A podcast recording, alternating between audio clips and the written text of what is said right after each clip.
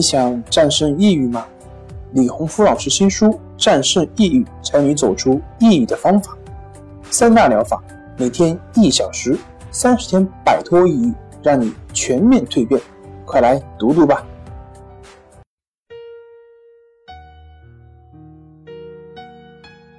病友的深夜独白，你能看到自己的影子？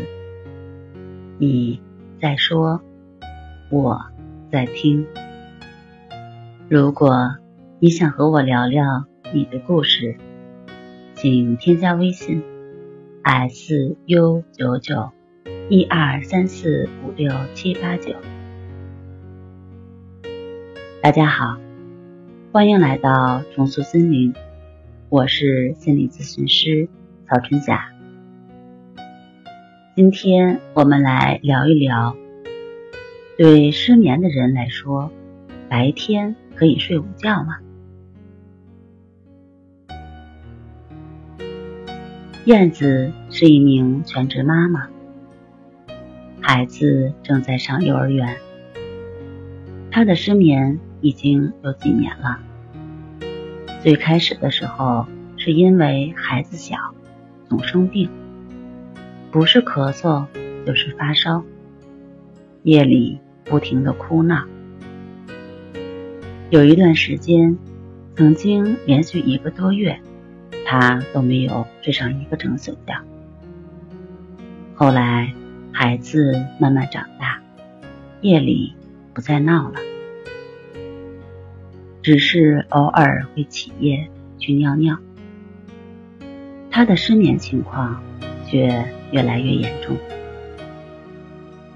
晚上睡眠非常浅，孩子翻个身，他就会醒。醒了之后就再也睡不着了。听着孩子和老公都睡得非常香，自己却怎么也睡不着，心里是又气又急。到了白天，好不容易孩子上学了，老公上班了。自己可以休息一会儿了，但又怕自己白天睡了，晚上会更睡不着，所以白天一直在熬着自己，困了也不敢睡。有时候想一想，觉得自己很矛盾，晚上想睡睡不着，白天困得不行又不敢睡，简直。是纠结的让人发疯的节奏。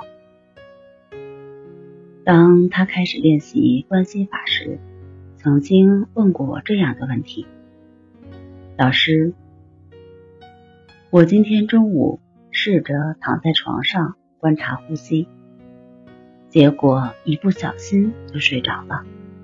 中午一下子睡了两个小时，醒了之后感觉人精神多了。”脸色也不那么难看了，但我又担心，白天睡了两个小时，那晚上怎么办？是不是更睡不着了？那么你是不是和燕子一样，也有这样的疑问？没关系，不管是白天还是晚上，睡不着时，就去观察你的呼吸。当你全身放松时，会在不知不觉中睡着了。如果睡不着也没有关系，关系法给身体带来的好处比普通的睡眠更多。虽然表面上没有睡着，实际上你的思想念头在观察呼吸的时候都停止了。也会达到休息的效果。关系法是不怕多练的。如果你的午睡质量并不高，那么就改做关系吧。关系可以给你带来更多。关系五分钟等于熟睡一小时。好了，今天就和大家分享到这儿。那我们下期节目再见。